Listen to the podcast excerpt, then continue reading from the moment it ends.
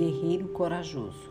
O anjo do Senhor apareceu a Gideão e disse: O Senhor está com você, guerreiro corajoso. Juízes 6:12. Gideão conhecia a história da libertação do povo de Israel, assim como nós sabemos que Deus nos livra da ação do inimigo. Mas, muitas vezes, nos sentimos desencorajados, enfraquecidos e nos perguntamos: se Deus é por nós, por que estamos nessa situação tão difícil? Olhando para os registros bíblicos do passado, questionamos se Deus ainda intervém e ainda opera milagres.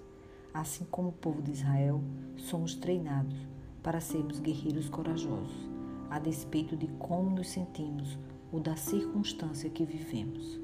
Temos que apenas confiar nas promessas de Deus e obedecer aos seus mandamentos.